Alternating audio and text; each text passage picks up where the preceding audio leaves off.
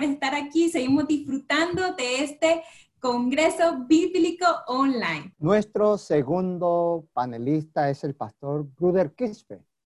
Él es doctor en teología y actualmente es el rector de la Universidad Peruana Unión. Pastor Quispe, bienvenido. Este momento es suyo para eh, su tema, que es eh, el apocalipsis en el adventismo. Bendiciones, Pastor Quispe. Muchísimas gracias, Pastor Atencio. Qué alegría de verlos a ustedes, como están en casa. Un saludo desde Perú a Panamá.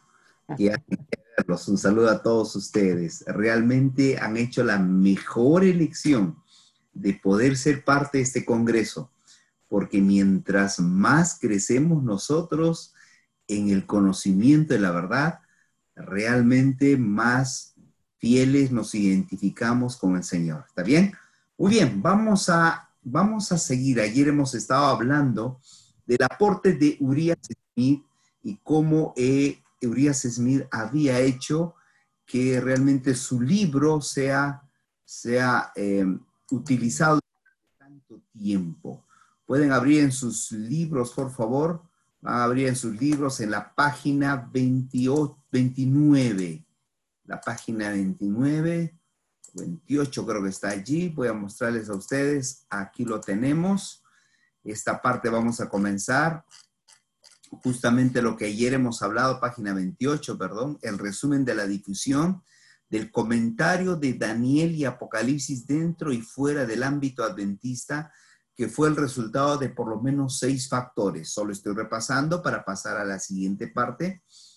Elena G. de Guay, que tuvo una gran estima por dicho libro, ¿verdad? El autor que era Urias Smith, Urias, número 3, Urias Smith fue seleccionado como el primer libro para vender al público, es decir, a través del el colportaje.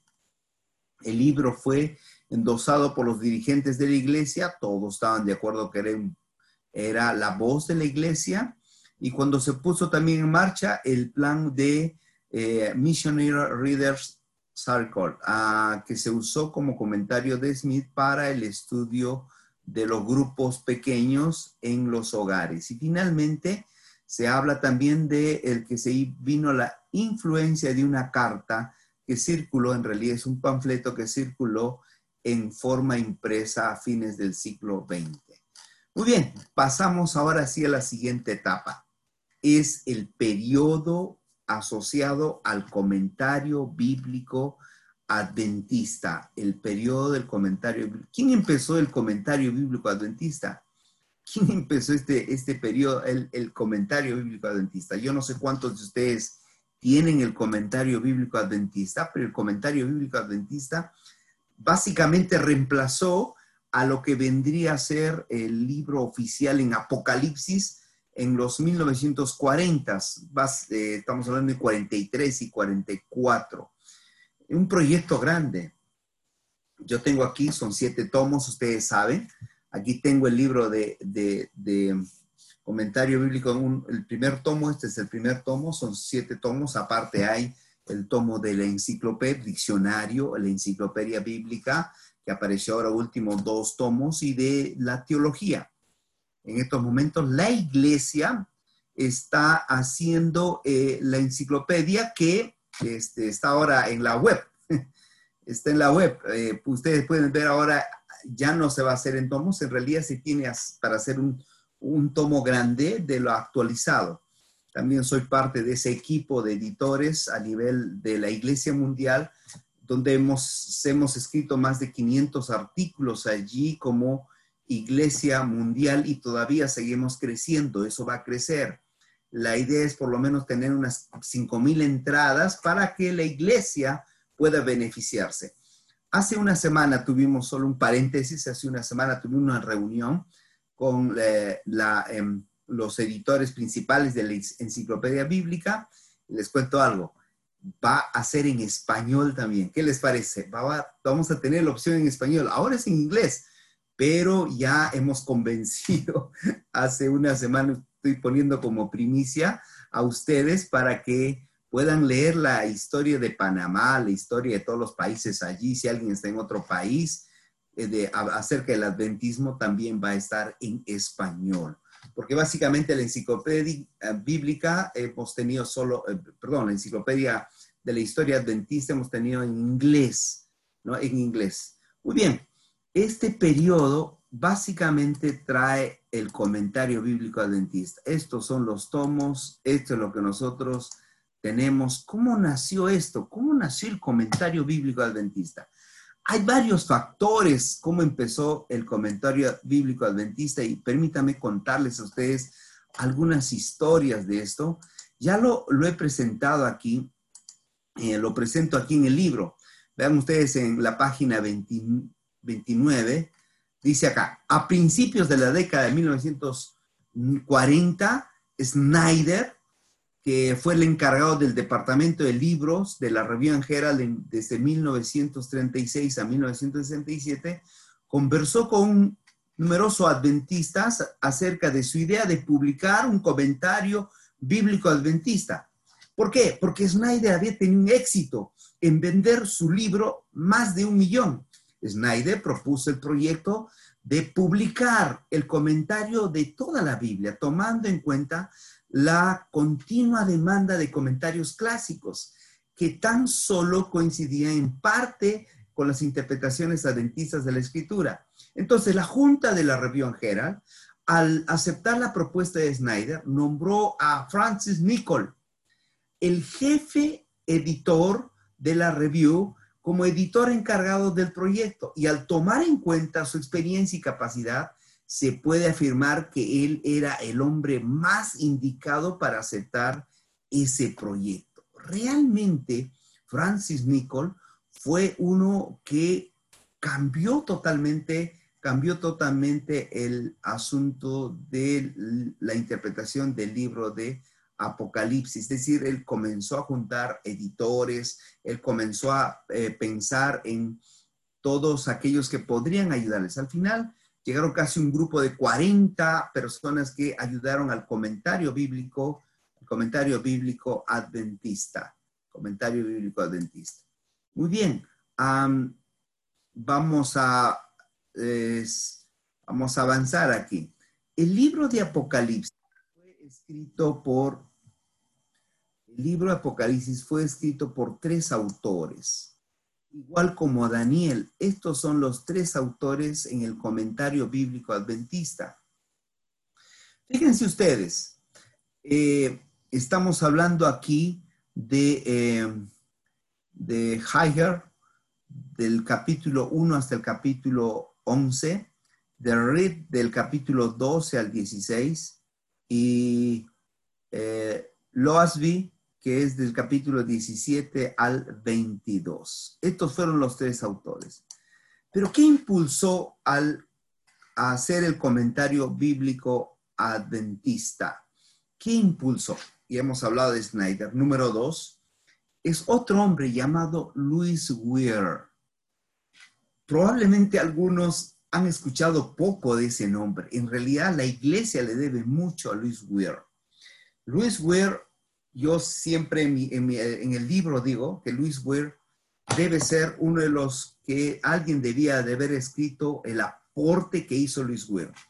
Hace dos años atrás, en Argentina, se hizo una tesis de maestría, eh, el precio de la profecía Luis Weir y la profundización del historicismo adventista, escrito por Eduardo Giorno él tuve la alegría de ser parte del comité evaluador y este se escribió acerca de eh, Louis Weir. Realmente Louis Weir era australiano. Él había estado eh, en Australia con un, eh, predicando acerca de que uno de los dos mayores problemas que todavía hasta ahora en la iglesia adventista tenemos es la interpretación de Daniel 10 perdón, Daniel 11 y la interpretación de Apocalipsis capítulo 16, especialmente el término Armagedón. En Daniel 11 estamos hablando del rey del norte, el rey del sur. Y en Apocalipsis capítulo 16 estamos hablando de Armagedón. Urias Smith creía una lucha física eh, que, se tenía, Pero, sin embargo, estamos hablando de, eh, de Luis Weir, que comenzó a interpretar de una manera diciendo que Armagedón era un asunto espiritual, una guerra espiritual, como hasta ahora creemos. En realidad, gracias a Luis Weir, tenemos que agradecer a él que, nos abrió los ojos, abrió a la iglesia adventista los ojos, pero en él, ¿qué entonces? Como Urias Smith no decía eso, buscaron una ocasión, buscaron una ocasión para poder, para poder sacarlo de la iglesia. Y es así que lo sacaron ellos de, la iglesia, buscaron un motivo, pero él nunca se retiró de ser adventista. Él siguió siendo adventista y él escribió alrededor de 67 libros. Voy a mostrarles algunos libros. Por ejemplo, acá tenemos La mujer y la resurrección de la bestia. Tremendo libro. No sé, a ver, disculpen, ahí. Ahora sí está mejor. O aquí tengo otro libro, voy a mostrarles muchos libros el día de hoy. Ciertamente el mensaje de los tres ángeles. ¿Ok? O tenemos otro, otro libro acá referente a, Daniel, que es la, Los Reyes de, este, de Daniel capítulo 11, ¿verdad? Eh, y aquí también La Mujer y la Bestia, etc. Estos libros de Louis Ware, que comenzó a predicar, llegaron a los Estados Unidos, recuerden que eso fue en Australia, llegaron aquí con un eco a los Estados Unidos y lo invitaron. Había un grupo de teólogos el seminario adventista de teología estaba empezando en Pacific Union College. Entonces había un grupo de teólogos donde se reunían para dialogar especialmente temas apocalípticos, estudiar la Biblia. Estaba de moda aquel entonces. ¿Por qué? Porque resulta que en 1947 el mundo bíblico entero encontró las cuevas de Qumran, es decir, los rollos de Qumran. Y esto era algo novedoso para el mundo. Y recién por los 50 comenzó a estudiarse los rollos y entonces eso comenzó a despertar una fiebre en todo el mundo que realmente los libros escritos de la Biblia eran verdaderos y que no eran simplemente copias, etc. Dio mucha fortaleza para el estudio bíblico. En ese, en ese entender, eh, los, los teólogos se juntaron, se reunieron para poder interpretar los libros de Daniel y Apocalipsis y cada uno de ellos comenzaba a tener exposiciones, solo en un círculo de teólogos. No era una exposición para los hermanos. Allí invitaron a Luis Weir. Y cuando Luis Weir encontró en esa asociación de teólogos, en el club de teólogos, los teólogos dijeron, tiene razón. Y entonces hicieron caso a Luis Weir, pero eso era contrario a lo que la iglesia, la iglesia tenía como posición respecto a Armagedón. Entonces el presidente de la Asociación General, aquel entonces uh, Branson, comenzó a prohibir esas reuniones y lo cerró. Pero mandó también a Reed para que comenzara a investigar realmente qué significa Armagedón. ¿Es realmente una guerra física o es espiritual? Terminando esa reunión, e-, esa, esa investigación, Rick llegó a la conclusión que Luis Weir tenía razón. Entonces, se levantó un congreso, el Congreso de 1952. Diríamos el segundo Congreso Bíblico. El primer Congreso Bíblico en la Iglesia Adventista del Séptimo Día fue en 1919, donde se habló básicamente de la interpretación del texto bíblico y de la hermenéutica. Ahora otra vez, en 1952, el Congreso Bíblico reunió a todos los teólogos para poder estudiar eh, eh, los textos de la Biblia, especialmente el libro Apocalipsis y la interpretación. Y interesantemente, Reed, que fue el primer, digamos, director de la, del Instituto de Investigación Adventista, que ahora le llamamos el BRI, o el Instituto de Investigación Adventista que está en la Asociación General, cuyo director es el doctor Elías Brasil, comenzó a ser parte también de la autoría, autoría, ustedes fíjense acá, Reed, Walter Reed, autoría de lo que escribió en el comentario bíblico adventista. Él escribió justamente la parte central, digamos, de los adventistas del séptimo día, porque el capítulo 12 habla de, del remanente, capítulo 13, 14, especialmente el 14, donde habla la misión del remanente, el mensaje de los tres ángeles, y el capítulo 16, que me habla de las plagas y termina con el asunto de Armagedón. Entonces, le entregaron a él para que escribiera esta segunda parte. El comentario bíblico adventista realmente fue impresionante. Yo voy a permitirme antes de por qué creció el comentario bíblico adventista, antes de pasar esa parte, permítame mostrarles, por favor, en vuestros libros, vean ustedes, vamos a, vamos a ir a la página 33. Todavía no, vamos a mirar este lado. Vamos a mirar un poquito. Ustedes van a encontrar aquí, no solamente ese, ese tiempo pues, se escribió el libro de comentario bíblico adventista. Aquí yo pongo en la página, en la pie de página de la página 29, en la 45, todos los otros libros, todos los otros libros que también se escribieron, comentarios respecto al libro Apocalipsis. En 1949 se escribió una, un bosquejo de eh, los estudios de Apocalipsis, que, que es también lo tengo aquí en en el, en el, libro, ¿verdad? otro detalle. Me están indicando que no aparece la pantalla. Si alguien me ayuda, por favor. No sé si está aquí el equipo. Fari o el pastor Atencio. Sí, pastor, estamos trabajando en ello. ¿Estamos bien? ¿Vamos avanzando bien? Adelante, adelante. Ok, sí, porque me están diciendo que no ven por la pantalla. Solo eso, para, para poder ese conocimiento a los técnicos. ¿Está bien? Muy bien, ¿podemos seguir avanzando? Avanzamos. Ok, entonces, siendo que el libro de Apocalipsis había sido, si ustedes se fijan aquí, vamos a poner, estaba hablando aquí los comentarios, en realidad, si ustedes juntan todos los comentarios, ustedes van a encontrar aquí todos los comentarios escritos por adventistas respecto al libro de Apocalipsis. En el libro que ustedes tienen en mano, van a encontrar todos, toditos, absolutamente todos. Está Raymond Contrell, que también escribió acerca de la profecía de Daniel y Apocalipsis, etcétera. Y otros más, como ah, se escribió este libro. permítanme mostrarles algunos libros de aquella época.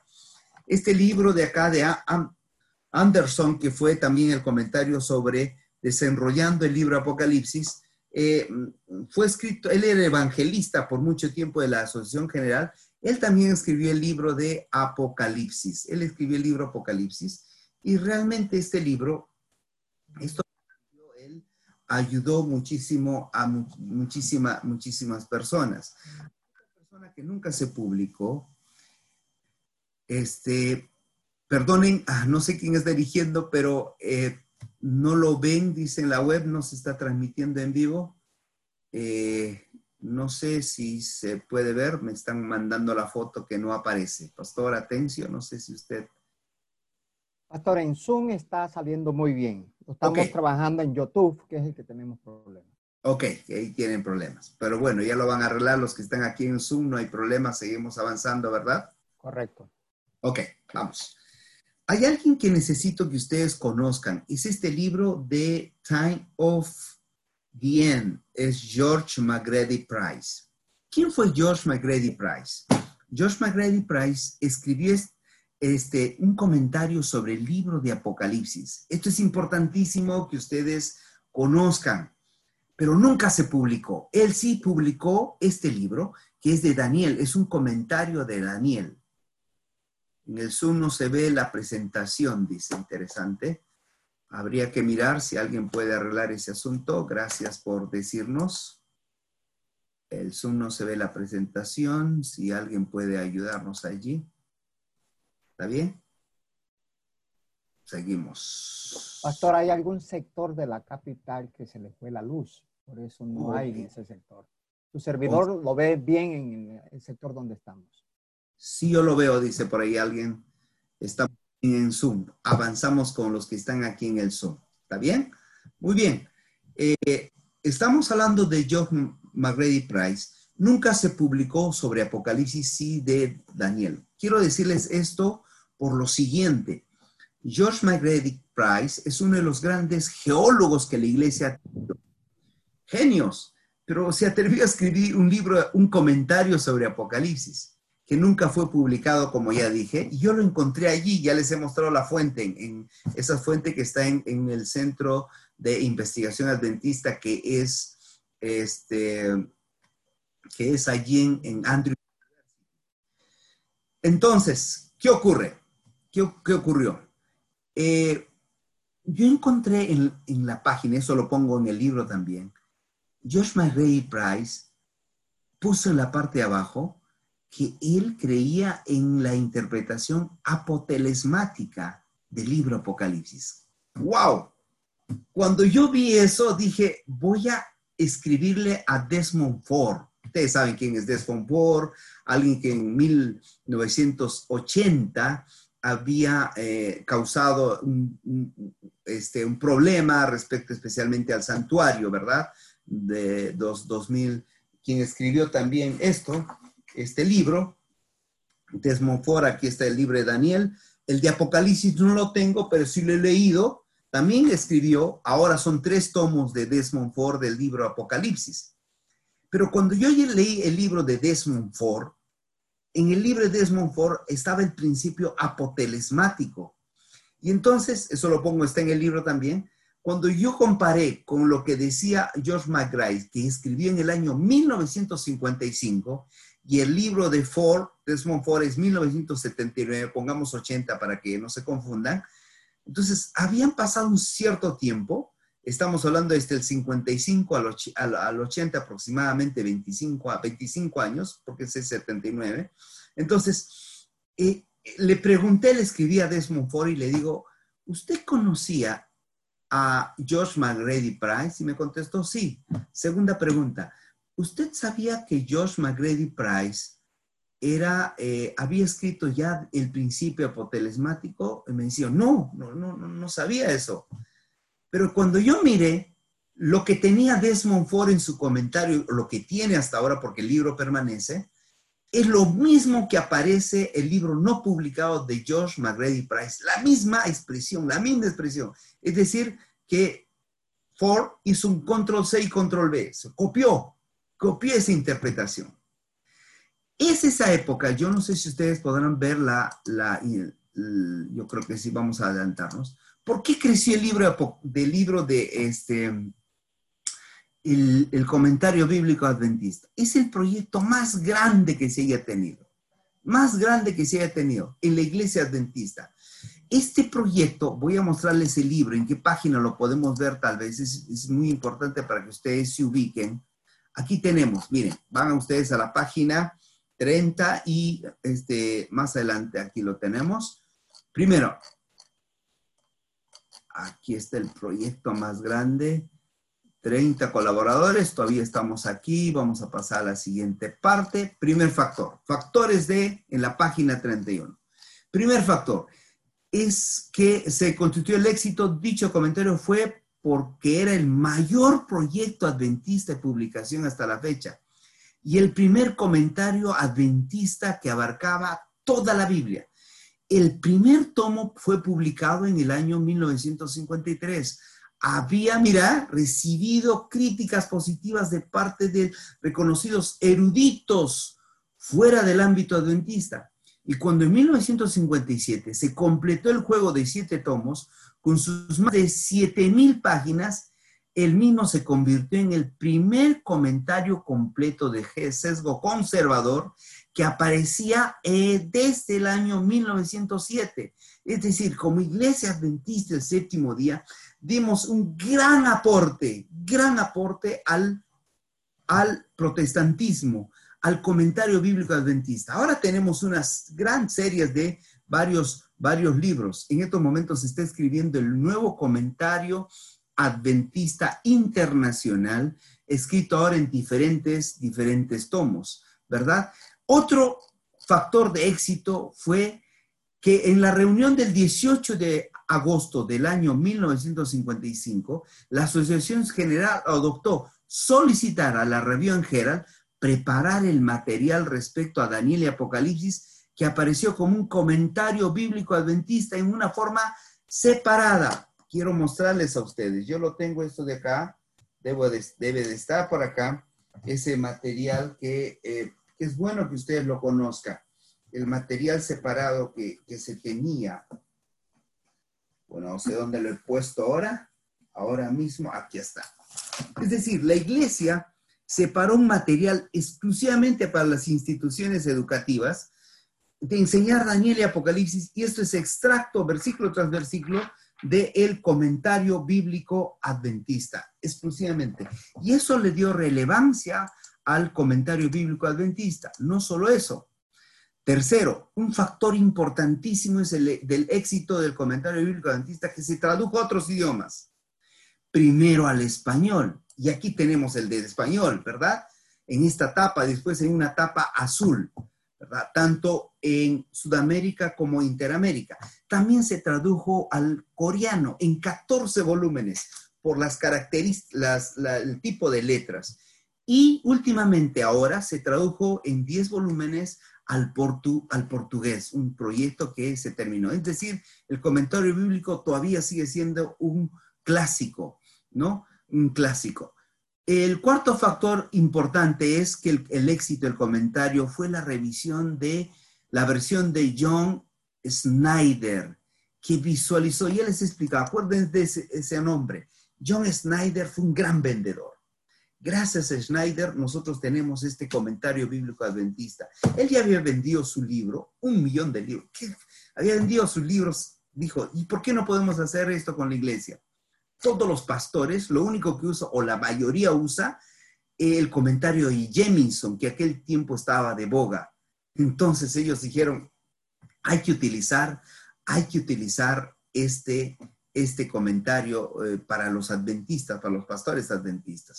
Otro factor importante, el crecimiento para el, para el comentario bíblico adventista, fue el quinto factor, es su editor, Francis o Francisco Nichol o Nicol, ¿verdad? Y él realmente dio un gran aporte, ingenioso. Miren, el pastor Nicol era un editor muy exigente y consideraba que la calidad es en todo caso más importante que el tiempo. Él lo que decía eso. De allí que mencionaba que el proceso editorial del comentario bíblico adventista requería 11.025 horas de trabajo por cada tomo para un total de 77.175 horas para los siete tomos. Imagínense ustedes el registro que él tomaba. ¿Cuántas horas llevó a hacer este comentario bíblico adventista? Otro aspecto que es importante para el crecimiento del comentario bíblico adventista es la clave de que el comentario bíblico adventista, la conferencia bíblica que se celebró en 1952, esto impulsó a que la iglesia comenzara a estudiar más versículo tras versículo y con griego y hebreo, ya les he dicho. Ha impulsado el descubrimiento también de las cuevas, de los rollos de la cueva de Qumran. Y por último, la importancia del éxito del comentario bíblico adventista fueron la colaboración extraordinaria que tuvo, que tuvo toda la región toda la región. Ahora, un aspecto importante del comentario bíblico adventista, si ustedes se van a la parte de, cada una de las conclusiones, van a encontrar ahí, por ejemplo, a los 144 mil. ¿Qué significa los 144 mil? Y este comentario adventista te da uno, dos, tres, cuatro opciones. Y al final dice, pero los adventistas creemos en la cuarta opción, algo así. Llegó a ser pluralista. Si el, si el comentario de Urias Smith era un poquito más cerrado, digamos, esta es la interpretación de los adventistas, comenzamos nosotros a ser un poquito más abiertos, dando mayores posibilidades. Y ese pluralismo, algunos han comenzado a criticar del comentario bíblico adventista. Y, pero eso llegó a ser el material de estudio en nuestras instituciones superiores, es decir, en nuestras universidades para que salgan ahí los pastores. Y los pastores, los pastores usaban esto. Mientras esto no era traducido al español, hubieron otros, como aquí en Perú eh, salió un primer comentario sobre, sobre Apocalipsis, que se llama este, eh, libro de Vicuña de Apocalipsis, otro libro en Centroamérica, ustedes deben de conocer aquí del pastor eh, Lauren Way, ¿se acuerdan? ¿No? Él también escribió sobre el libro Apocalipsis en Sudamérica y más adelante comenzaron a aparecer otros que les voy a mostrar. Ahora pasamos a una nueva etapa, una nueva etapa del comentario bíblico adventista. ¿Cuál es la nueva etapa? Ya hemos visto estos factores que eh, han sido oportunos para crecer el comentario bíblico adventista. En la cuarta etapa, en los 1970, 1970, la verdad es que comenzó a haber un cuestionamiento sobre la interpretación del libro de Apocalipsis y Daniel. Especialmente poner el telejuicio el historicismo. Un profesor que enseñó en Andrews por 19 años el libro de Apocalipsis, es decir, que todos los teólogos llevaban con él, todos los doctores, los pastores que salían en los Estados Unidos llevaban con él, llamado Kenning Strand. Kenning Strand fue el profesor por 19 años del libro Apocalipsis. Historiador, recuerden ustedes que nosotros creemos, creemos en el historicismo. Aceptamos el historicismo. Pero según los últimos descubrimientos, fíjense ustedes, que, se había encontrado, miren, quiero que me, este Kenan Strand presentó este libro, vean acá, este libro que ustedes tienen en pantalla, Kenan Strand, y acá lo tengo también en mi mano, titulado este libro The Open Gates, es decir, las puertas abiertas del cielo, una breve introducción del análisis literario del libro de Apocalipsis. Este libro cambió totalmente la forma de interpretar y dio apertura a un historiador a interpretar de diferentes maneras. No contento con ello, se escribió otro libro.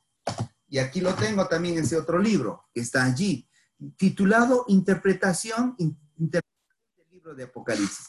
Y aquí Strand propone otra forma de otra forma de interpretar el libro de Apocalipsis. Y es una forma que él le llama, y este, eh, de una otra manera, historicista exegético.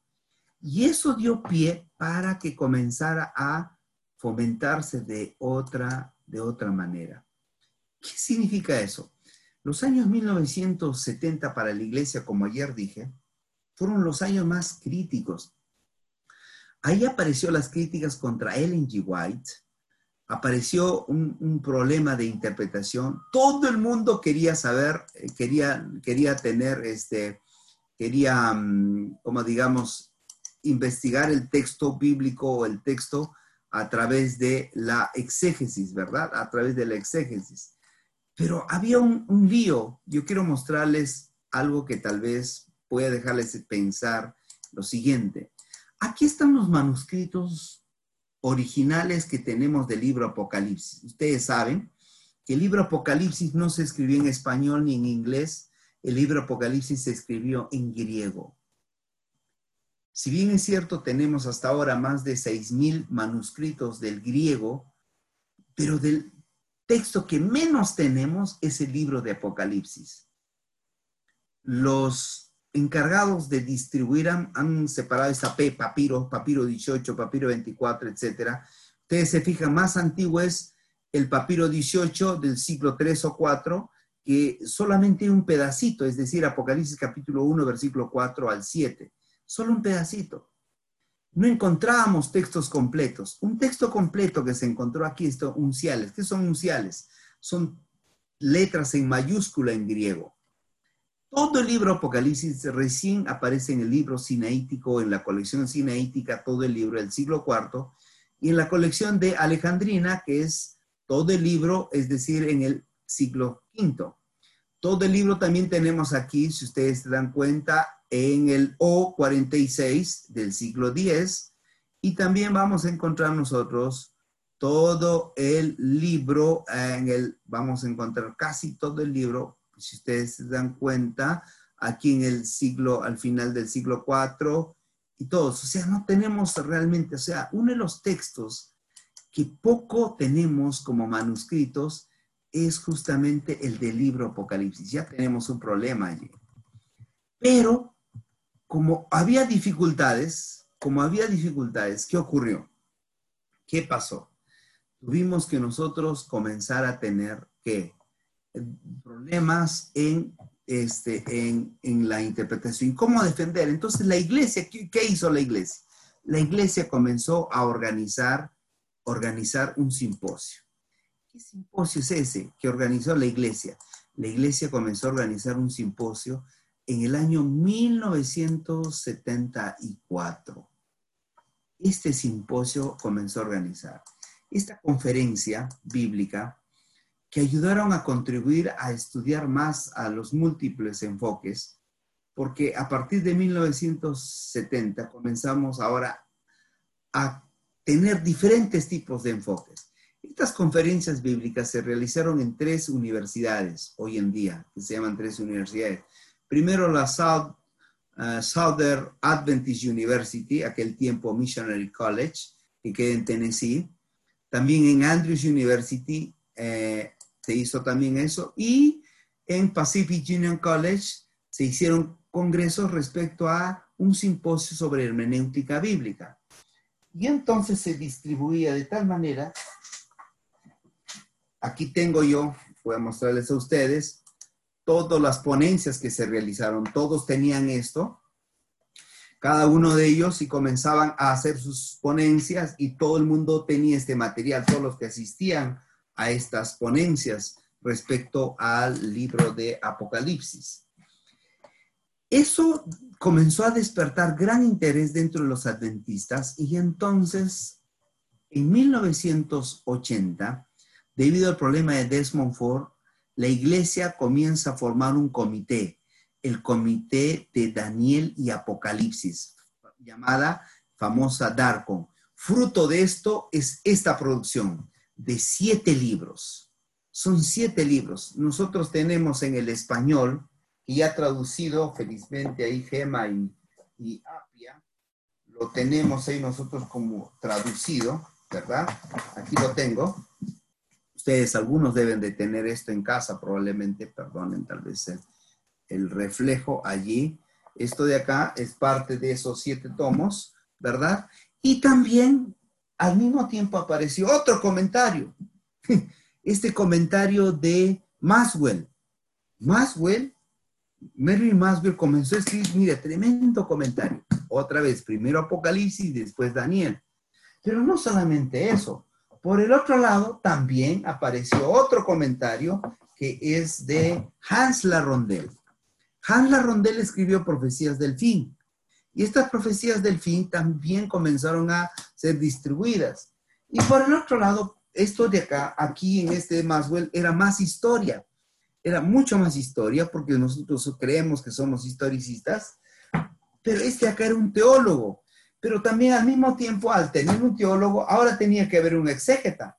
Y dentro de ellos estaba apareciendo un, un joven, digamos, eh, que en 1987 había sustentado su tesis este, acerca de las trompetas, de acuerdo a la exégesis, y era Jonathan Pauline o John Pauline. Y John Pauline sacó este libro, primero su tesis de las trompetas y después este otro libro, que es The Deep Thing of God, es decir, cómo debía interpretarse desde la parte exegética. Eh, esto nunca se publicó todavía al español, entiendo yo, era un poco difícil, ya poco a poco están entrando a publicar sus varios, 11 libros que él escribió sobre Apocalipsis.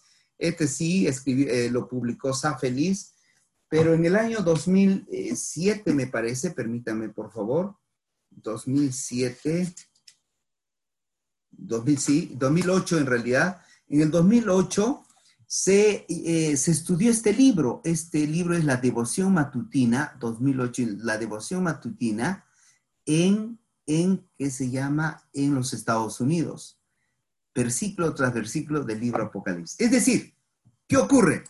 A partir de ahí entramos una nueva etapa. Una nueva etapa de 1900. Aparece Maswell, aparece La Rondel, aparece Pauline. Tres teólogos de diferentes líneas de pensamiento. Por un lado estaba Mervyn Maswell, que se encargaba básicamente de eh, la parte histórica. Él hablaba más de la parte histórica. La Rondel, más teólogo, y John Pauline, que era más exégeta. Entonces, ellos, cada uno de ellos escribió su propio libro. Acá hemos visto God Cares o Dios ve el futuro, eh, las profecías del fin y The Deep Things of God. Estos de acá, y hemos hablado de esto, aparte ellos aparecieron otros comentarios bíblicos, como ustedes deben de tener, probablemente Treyer o Stefanovic, que primero produjo el 2000, 2002, su primer su primera edición y después fue un poquito obligado para que hiciera una nueva edición y apareció una nueva edición también. Eh, este, eh, ahora la tenemos en, español, ¿verdad? La tenemos en español, pero no tiene mucha historia. Se añadió aproximadamente 20 eh, a 30 páginas, poquito forzado al aspecto historicista. Aunque no lo crean, pero el libro de Bouillon fue uno de los libros más publicados. Estamos hablando de casi dos millones de libros. Lógicamente es un libro más, más del tercer milenio, más evangelístico que, digamos, de interpretación, ¿no? Entonces, eso nos muestra a nosotros que ahora entramos en un nuevo panorama, un nuevo énfasis. Por un lado, tenemos un historiador que es Maswell. Por otro lado, tenemos un teólogo, que es La Rondel, y por otro lado, tenemos un exégeta, que es John Pauline. Y allí comienza los nuevos enfoques del adventismo. ¿Quieres saber cómo interpretaba cada uno de ellos Apocalipsis 12 o las trompetas? ¿Cuáles eran las conclusiones? Mañana lo vamos a ver. Doctor Gluder, ha sido extraordinario este, este momento que hemos tenido con usted y voy a leer rapidito las preguntas porque tengo muchas y les he pedido permiso eh, tanto en la transmisión acá de Zoom como también en la transmisión de YouTube para que nos dieran unos 10 minutitos extra donde podamos responder más preguntas. Así que vamos rapidito eh, para, para contestarlas. ¿Qué significa, eh, ¿Qué significa o qué es el, el apotelesmático? El principio apotelesmático o repetición de la interpretación. Miren, el libro Apocalipsis tiene, eh, perdón, voy a hablar mucho más de cerca. El libro de Daniel tiene las profecías bien marcadas. Por ejemplo, 2300 eh, tardes y mañanas. Creemos que nosotros es 2300 años, ¿verdad? o creemos nosotros también de 1260 días, que son años, ¿verdad? Son fechas fijas. ¿Qué es el principio apotelesmático? Creer que estas profecías se van a repetir nuevamente al final de la historia o van a ser repetitivas. Entonces nosotros tenemos que pensar bien, hermanos. La Biblia tiene, el 30% de la Biblia es profecía. ¿Ok? El 30% de la Biblia es profecía. De esos 30% que de la Biblia es profecía, hay dos tipos de profecías. Esto tenemos que pensarlo bien claro nosotros como adventistas del séptimo día. Una profecía que es condicional o clásica y otra profecía que es apocalíptica para el fin del tiempo. ¿Cuál es la profecía condicional? Especialmente las que están en el Antiguo Testamento. Te voy a poner la profecía condicional, es decir, depende de, la actitud del ser humano. Si la actitud del ser humano cambia, el Señor va a cambiar la forma de actuar, algo así. ¿Ok? Un ejemplo, Nínive. ¿Se acuerdas, Farid, te acuerdas cuando se fue este, Jonás a predicar a Nínive y Jonás pensaba que el Señor los iba a destruir, pero el pueblo se arrepintió, ¿verdad? Y el Señor lo perdonó, condicional. ¿sabes qué? Después de 100 años, Nahum habla y de nuevo dice que Nínive fue destruido. Porque después de 100 años, los de Nínive volvieron a cometer lo mismo y no se arrepintieron y el Señor los destruyó. Ese es condicional, ¿verdad? ¿Entiendes? Depende de la conducta del ser humano. ¿Qué es la profecía apocalíptica? La profecía apocalíptica no tiene el ser humano nada que impedir lo que se, que se cumpla. El Señor solo tiene sus designios y marcados sus tiempos. Es decir, la actitud del ser humano no interviene. Por ejemplo, Jesús va a venir. Quieras o no quieras, va a venir. Aceptes o no, va a venir. Va a venir. Porque así está marcado. ¿no? Que, que, eh, que haya llegado a 2300, a 2300 tardes y o 2300 años, a 1845, llegó, sí o sí. Las fechas que nosotros tenemos hasta 1844 son las últimas fechas que la Biblia habla. A partir de ahí no tenemos fechas designadas. Nosotros somos el pueblo de remanente que vive por fe. Entonces, no, el principio apotelemático cree que estas profecías que son de 1260 años o 2300 eh, eh, tardes y mañanas o años, se van a repetir en el futuro o son circulares. Lo cual desacredita todo lo que nosotros creemos como profecía condicional y profecía apocalíptica. Ok. Pastor Gluder dice, usted mencionó un libro de Lauren Wayne. ¿Podría repetir su nombre, por favor? No sé, Wayne, ¿cuál es el libro? El futuro del mundo revelado en el Apocalipsis. Todo esto está en el libro, por favor, el libro eh, que ustedes tienen en el Adventismo. Todos los autores solo excepto uno, el último libro que apareció el año pasado, porque eso yo lo escribí antes. Solo hay un libro de un, de un autor que no se escribió en el libro que ustedes tienen. Ok, eh, vamos con la siguiente pregunta. Em, en un momento, ¿en qué momento se sitúan los acontecimientos narrados en Apocalipsis 12 del 7 al 12? Los versículos 10, 11 y 12 dan a entender que esos eventos ocurrieron posterior a la resurrección de nuestro Señor, pues los mismos refieren a la autoridad de su Cristo y la sangre del Cordero. Agradezco el valioso aporte que pueda hacer para, para comprender de manera clara y precisa este importantísimo tema. Muy bien, mañana voy a hablar más de esto. En realidad no voy a hacer la interpretación, es otro libro que estoy preparando más bien para escribir, pero voy a, vamos a ayudar algo que pueda ayudar a los hermanos. Yo me quedo sorprendido, les voy a adelantar, y ese es parte de, un, de otro libro que estoy escribiendo.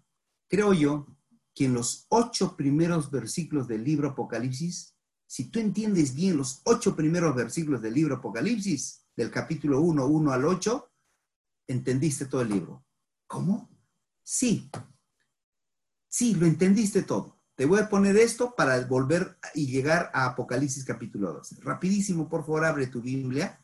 Apocalipsis capítulo 1, versículo 6. Si quieren, desde el 5. Y de Jesucristo, el testigo fiel, está hablando de Jesús, el primogénito de los muertos, el soberano de los reyes de la tierra, el que nos amó y que fue lavado nuestros pecados con su sangre. Versículo 6 y nos hizo reyes y sacerdotes para Dios su Padre. A Él sea la gloria, el imperio por los siglos de los siglos. Amén. Y dice, he aquí, viene con las nubes y todo ojo lo verá. El autor de frente te pasa al final. Esto debía haber escrito el versículo 7 al final, porque es la segunda venida de Cristo. Primero tiene que explicarte los eventos que va a pasar pero directo te habla de la segunda venida de Cristo. El propósito, quiero que entiendan este, este, este mensaje que es clave. El propósito primario del libro Apocalipsis no es mostrarte, primario, ¿ah? primario, voy a repetirlo nuevo, el propósito primario del libro Apocalipsis no es mostrarnos los eventos del futuro, sino mostrarnos que Dios es el Todopoderoso, que Él es el que tiene el control de la historia. Este es importantísimo. Que él tiene el control de la historia. Ese es lo mismo ocurre en el libro de Daniel. Mostrarnos que tenemos un Dios que no tenemos que tener miedo. Venga pandemia o no venga pandemia, venga plagas o no venga plagas. Entonces vamos ahora al capítulo, al capítulo, al capítulo 12. Eh, Antes de ir al 12, otra vez. Eh, versículo 1. La revelación de Jesucristo Jesús es el, eh, es el autor principal, hay más de 30 títulos de Jesús aquí en el libro Apocalipsis, que dio para manifestar a sus siervos las cosas que deben suceder pronto. Y las declaró, esa palabra declaró en el griego es semaino. ¿Qué es semaino? Y las dijo en señales, en señas, en símbolos. Entonces, ¿qué hace el libro Apocalipsis? Vas a ver constantemente. Te lleva adelante, te vuelve. Te lleva adelante, te vuelve. No es que es, termina una cosa, sigue otra. O sea, ¿Quieres que te muestre algo así? Ya te he mostrado uno, que ya terminó con la segunda venida en la introducción nomás. Otro, lo que ayer hablé, el mensaje de la iglesia de Éfeso, lo que ayer hablé. Al que venciere, capítulo 2, versículo 2, al que venciere le haré comer del árbol de la vida. De frente ya se pasa al final, ¿sí o no? De frente, o sea, vuelve, regresa, vuelve, regresa, vuelve, regresa. Ese mismo principio tú tienes que poner en Apocalipsis capítulo 2 y en todo, todo el texto. Eh, realmente, cuando tú ves el capítulo 12, al comienzo, apareció en el cielo una gran señal, una mujer vestida del sol, etc. Y después dice, apareció un dragón. Y después versículo 7 te lleva atrás, te regresa atrás, porque entonces hubo una guerra en el cielo, Miguel y sus ángeles. Eso fue antes. Y después te vuelve nuevamente al, al el versículo 11, 12, 12 especialmente, que te da introducción, por lo cual, alegraos cielos y los que habitáis en ellos, ay de los moradores de la tierra, porque el diablo ha descendido con gran ira. Y el versículo 13 eh, dice, cuando vino el dragón arrojado sobre la tierra, persiguió a la mujer. Ya te traslada al final. Viene acá, viene allá, te mueve. Por eso es importante entender, y yo te voy a dejar con la curiosidad, y después estoy escribiendo eso yo, los ocho primeros versículos del libro de Apocalipsis, los ocho primeros, es clave para entender todo el libro, y vuelve y regresa. ¿Ok? Pastor Gluder, em, bueno, quiero decirle algo a los hermanos y es que si usted necesita que le compartamos el video de hoy, porque a algunos también se les fue la luz en su casa, nosotros se los compartimos, solo escríbanos, ya ustedes tienen nuestros contactos y les hacemos llegar el video y grabación de hoy. Eh, pastor, aquí dice, usted mencionó el día de ayer que iba a decir cuántas veces se ha estudiado el Apocalipsis en la lección de escuela sabática. Oh, buen dato. no se han olvidado ustedes. Eh, miren, la verdad es que yo quiero ser muy preciso. Discúlpeme, son cuatro veces, les voy a dar las fechas mañana. ¿Está bien? Les voy a preparar un PowerPoint. Les voy a preparar un PowerPoint. Es interesante. La última lección que nosotros estudiamos, que fue el año, el año pasado, ¿se acuerdan? El año pasado estudiamos Apocalipsis. ¿Saben cuánto, después de cuánto tiempo estudiamos versículo tras versículo? Aunque no me crean, más de 50 años. Claro, siempre hemos estudiado partecitas, alguna, hemos hablado de eventos finales, pero mañana les voy a mostrar, les voy a dar las, fechas para que ustedes lo tomen en una foto, voy a hacer un, slide, una foto, les voy a poner los días cuando eh, este, se escribieron. Es increíble que por alguna situación, eh, hablamos mucho Apocalipsis, pero escribimos poco y yo quiero, esa es, una preocupación personal, ¿no? Eh, la, la, Asociación General está intentando hacer algo, ya comenzó con esto, creo que ya están traduciendo ahí en Apia, cuando siempre ellos se adelantan. ¿Cómo es Apia? ¿Cómo es ahora el nombre? Perdón. Yapa, Yapa. Yapa, perdóname. Este asunto de la gran controversia y el fin del tiempo, es lo último que hay. Y hay manuales pequeños, por ejemplo, el historicismo, disculpen, voy a bajar esto de acá, esto de acá, el historicismo, ¿verdad? Ahí se ve mejor. Confirmación profética de periodos proféticos, que es muy bueno. Son panfletos que ustedes pueden ir a la Biblical Research Institute y ustedes pueden bajarlo gratis, todos estos panfletos. O panfletos como, hay varios, son varios panfletos que hablan acerca de la, cuando se repite la profecía, recapitulación de la profecía. Son pequeños, ¿verdad? O Daniel 11, pequeños también, y otros temas. Hay varios, varios pequeños libros panfletos. La iglesia en estos momentos está preparando un nuevo comité. Me parece que al próximo año el doctor Elías Brasil dice que al próximo año va a empezar un nuevo comité de Daniel y Apocalipsis. Lo último que hasta ahora nosotros los libros de acá atrás, no sé si ahí lo ven ustedes ahí, o el libro que les he mostrado acá que ustedes tienen, también en español, ¿verdad? compren este libro. Es lo último que hay, eh, eh, digamos, algo oficial de la iglesia. Algo Ese sí lo tenemos. Esa sí la tienen para que ustedes lo puedan comprar. Muy bueno, son dos tomos. Hay también de Daniel y Apocalipsis, ¿verdad? Tienen varios, son siete tomos que ustedes, es de la colección de los clásicos del adventismo. realmente es un clásico. Yo felicito ese lindo trabajo que hacen allí de poder traducir. Eso es lo último que nosotros tenemos. Entonces, creo que hermanos, eh, quiero contar una experiencia. Yo hablé con Hans Larrondel. No sé si han escuchado mucho, un gran, un gran eh, autor que escribió este libro de, de Apocalipsis, ¿verdad? Las profecías del tiempo del fin, ¿no? Este, yo hablé con él antes de que descansara, justo dos meses antes que descansara, porque estaba hablando de él, le pedí una entrevista. Le dije, doctor Hans Rondel, voy a cambiar de tema, porque hemos hablado de mi tesis, hemos estado, y muchas cosas lo, está en el libro. Le dije, doctor, usted ya tiene 82 años. Si en estos momentos lo tuviera Dios enfrente de usted, ¿qué le pediría? Y él me respondió y me dijo, lo único que yo le pediría al Señor es que me dé más años. Porque este libro, me dice, me levantó la Biblia, este libro que hay, no sea así, me dice, así. Yo me quedé admirado, un tipo que había escrito muchos libros y solo sabía así, me dice, me gustaría aprender, cada día aprendo más de esto. Hermanos, no se sientan mal de decir, oye, ¿por qué no, no entendemos todavía eso? Tenemos que seguir estudiando el libro Apocalipsis. Que nosotros sabemos que, que Dios, y quiero decirles a todos, no tengan miedo, no tengan duda, que nosotros tenemos que interpretar el libro Apocalipsis desde el punto de vista historicista. Si alguien les deja tomar en duda, y es el problema que mañana voy a hablar, que podríamos desviarnos de la correcta interpretación del libro Apocalipsis. Para muestra, algunos botones, como dice. Primero, no hay otro libro que enfatiza a Dios en asuntos de tiempo. No vas a encontrar donde dice, yo soy el alfa y el omega, el principio y el fin. Yo soy el que era o el que es, el que era y el que ha de venir. A Dios se presenta en asunto de tiempo. Ya eso te está diciendo que tienes que interpretar el libro de Apocalipsis en tiempo. ¿Estás entendiendo? Te estoy dando solo una clave.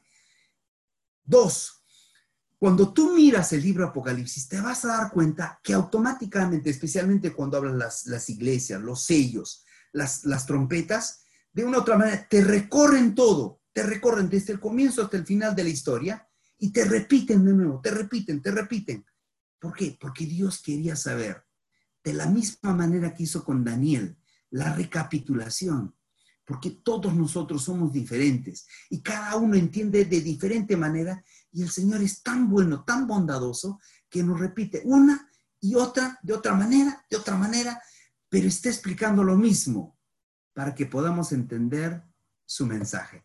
Si eso nosotros rompemos, que nosotros somos prácticamente los únicos historicistas, y algunos teólogos dentro de que mañana voy a hablar, lamentablemente están desacreditando el historicismo, entonces, ¿para qué somos iglesia remanente? Esta es la iglesia remanente, hermanos, y tenemos que confiar plenamente que el Señor guió a los que guardan los mandamientos de Dios y tienen la fe de Jesús. Pero eso nos demanda una responsabilidad de predicar a otros lo que nosotros hemos aprendido. Amén. Gracias, Pastor Gluder, por ilustrarnos poderosamente este día con todos los mensajes que hemos recibido. Pastor Atencio, las palabras finales. Muy bien, hermanos y amigos, agradezcamos a Dios por su bendición Querido Padre, estamos muy contentos por la exposición del Pastor Roberto Herrera, por la luz que nos ha dado del Apocalipsis el Pastor Gruber Quispe. Pedimos que tú nos ayudes, despiertes en nosotros hambre y sed de conocer cada día más de tu palabra y de esa manera consolidar nuestra fe. Bendícenos al despedirnos y permite, Señor, que mañana a las 7 nuevamente estemos todos juntos para seguir disfrutando de este simposio bíblico online. Lo pedimos y lo agradecemos en el nombre de Jesús. Amén.